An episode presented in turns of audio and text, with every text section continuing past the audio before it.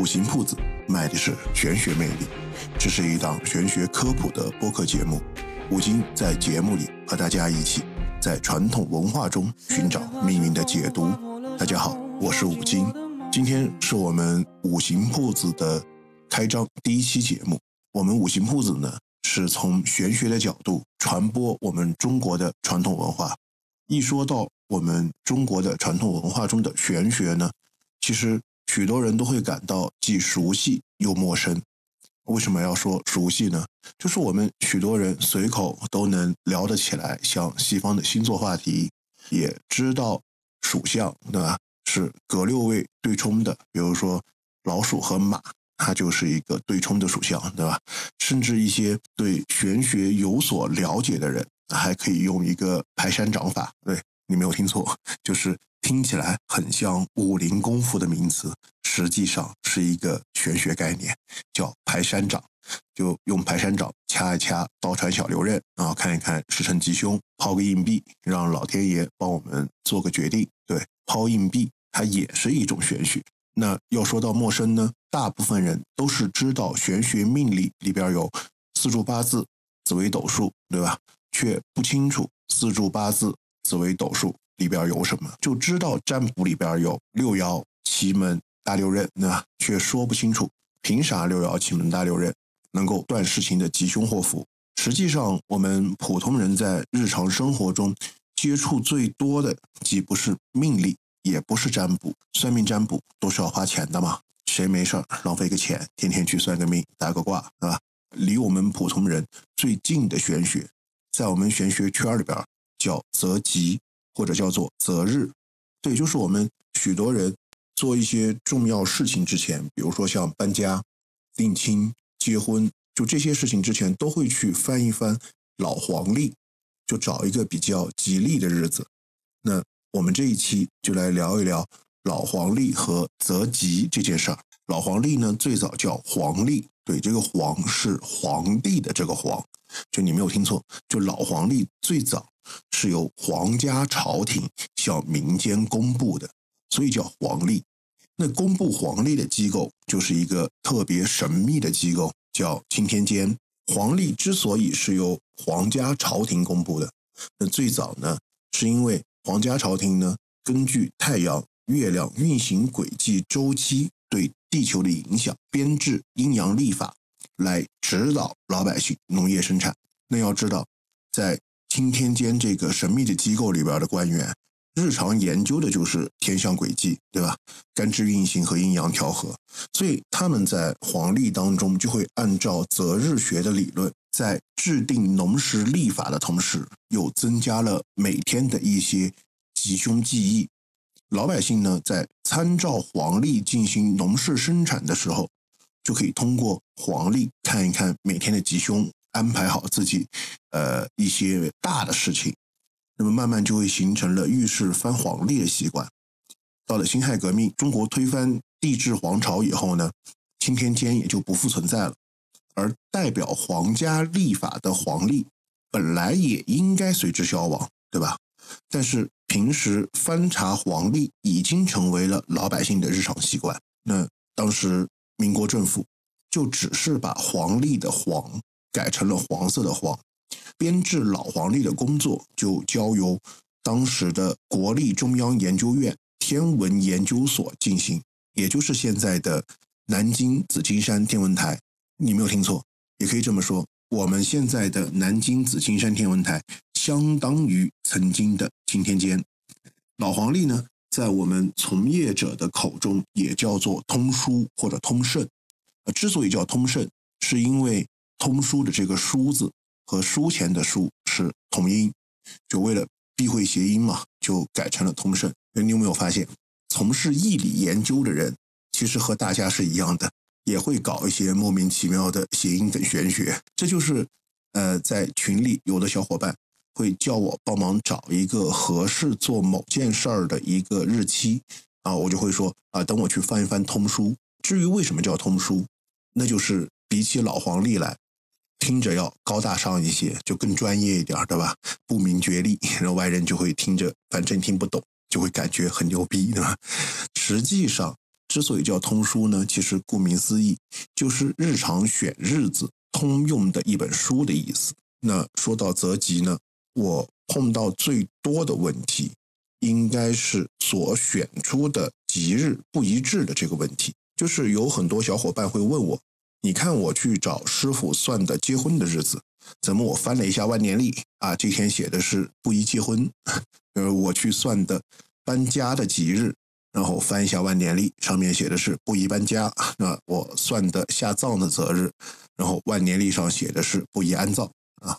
那我们在万年历也好，通过手机和电脑软件所查到的吉日和择日师傅给我们的日子，呃，不对应或者不一致的这个问题呢，里边就会牵扯到三个方面。第一呢，就是我们现在所用的择吉这个概念是风水学上用的比较多，而我们现在的风水流派是非常多的，至少分了十几个门派，比如我们常见的八宅派、三合派、悬空飞星、金锁玉关等等。而且风水门派和玄学当中的命理占卜的各个门派还有所不同，这是一个特别有意思的点。就是我们命理占卜虽然也有很多门派，每个门派之间呢有自己一套成型的体系和理论，但是终归是殊途同归的，对吧？因为一个人的命是好的还是坏的，就是我们占卜的事情是吉还是凶，它实际上是一个既定的概念，就是不同门派、不同理论体系必然只可能得出一个结论。就总不能说我们拿同一件事情来占卜，然后一个门派说是吉，一个门派说是凶，然后两个门派说啊，因为我们体系不同，理论不同，所以我们得出来的结论不同，你两个都可以用，对吧？因为吉凶是个相对的概念嘛，对吧？但是风水还真可以这样说，就是风水不同的门派也是有着不同的理论和不同的论断体系，就会得出不同的结论。也就是殊途还不同归。就我在实践当中就操作过，就是用不同的风水门派的呃理论和方法，能在一个阳宅当中找出不同的财位。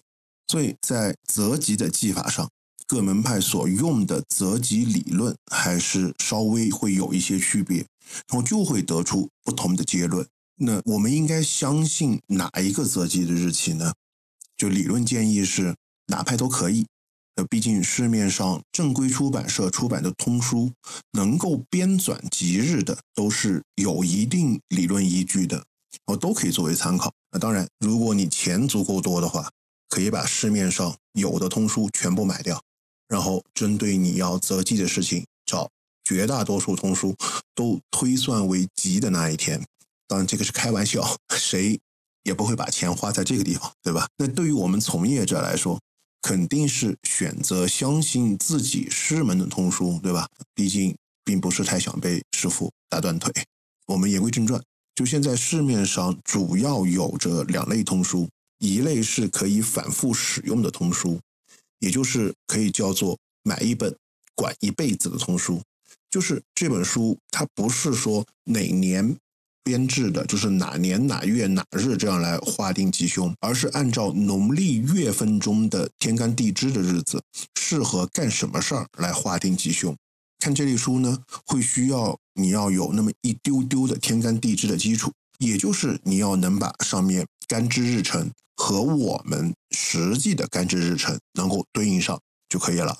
书中不会详细写明哪一年哪一个月哪一天适合干什么，而是。农历的某月某日对应到任何一个年份，它都是通用的。就比如说我们常见的象吉通书，哦，钦定邪忌变方这一类，在这里我可以给大家安利一本通用的通书，叫《玉匣记》。因为这本书呢，相传的作者很多，而且特别神。呃，《玉匣记》相传可能是由诸葛孔明、鬼谷子。张天师就是道教的创始人，张道陵、李淳风、周公、袁天罡等等，就是这些人当中都可能是《玉匣记》的作者。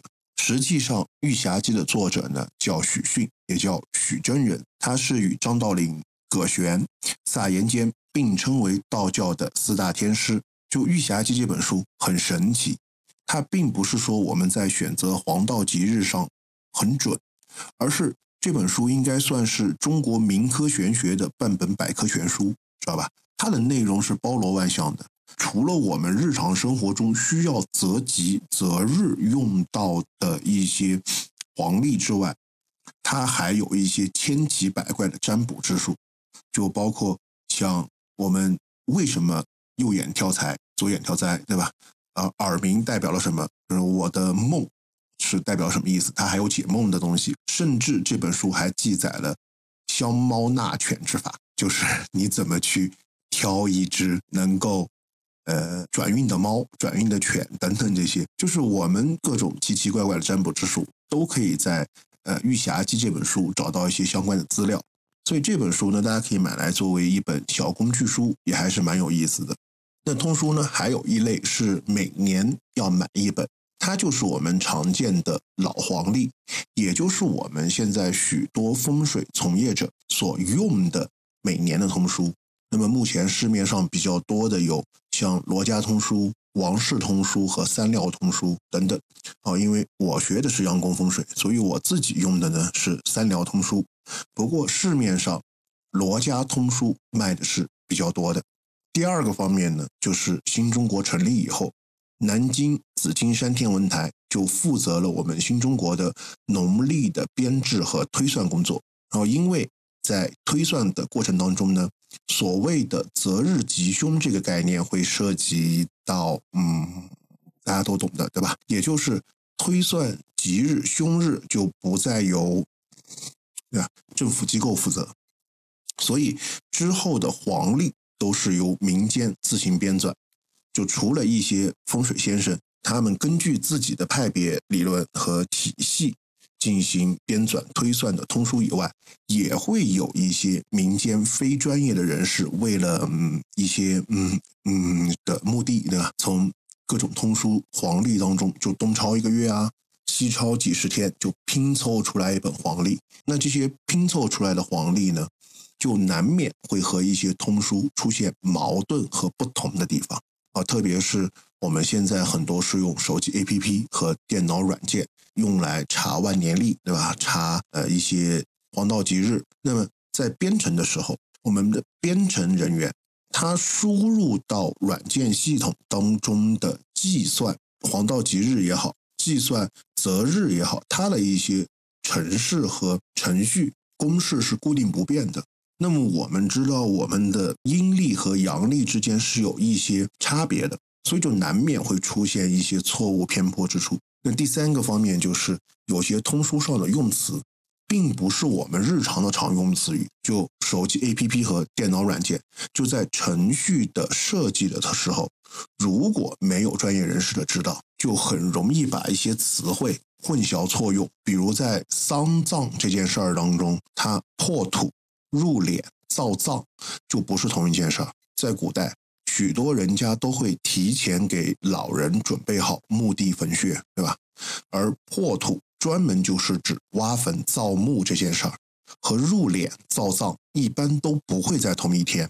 就我们古人的习俗是，人去世以前，就可能已经把墓地挖好了，然后去世以后呢，就先入殓，然后设灵堂，对吧？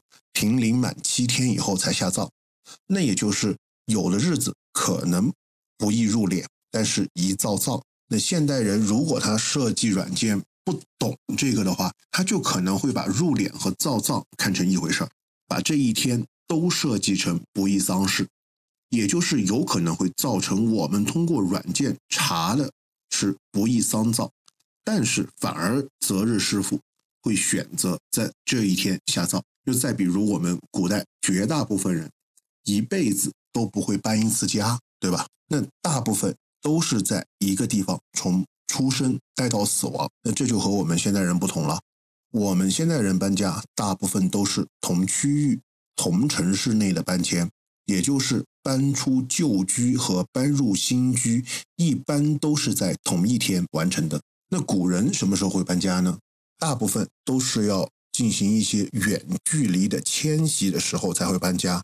对吧？也就是老古人如果要搬家，正常情况下搬出旧居和搬入新居不会在同一天，而在通书上，移席对移席这个词就是移动的移，迁徙的徙，移席是指搬出旧居的日子，入宅是指搬入新居的日子，而有的时候可能就会查到某一天。他不宜移席，但是移入宅，就是可能是某一天他不宜从旧宅搬出，但是宜搬入新宅。那现代人如果设计软件不懂的话，就分不清移席和入宅的区别，就会把这一天设计成移搬家。但是找到的风水师傅可能就会告诉你，你这一天不宜搬家，因为我们搬出旧宅和搬入新宅基本上都是会在同一天完成。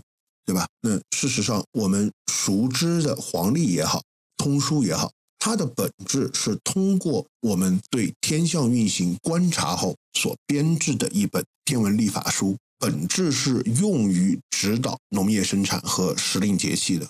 它包括了我们中国古代天文学的许多重要内容，是我们古代科学观察和研究的结晶。书中会有一些喜忌吉凶，它只是符合了我们中国劳动人民贵中求和、尽力远害的一种朴素心理，不牵扯什么迷信，而是我们古代劳动人民对美好生活的一种向往和追求。那下期我们就接着择日的话题，聊一聊那些想给孩子挑一个好八字、富贵命而做出剖腹择日的选择，到底可不可取？那这一期。就到这里结束了，大家拜拜。思念化成风，划破了伤口，闯进我的梦里。聚散的真意，离合的定义，难为结局谜。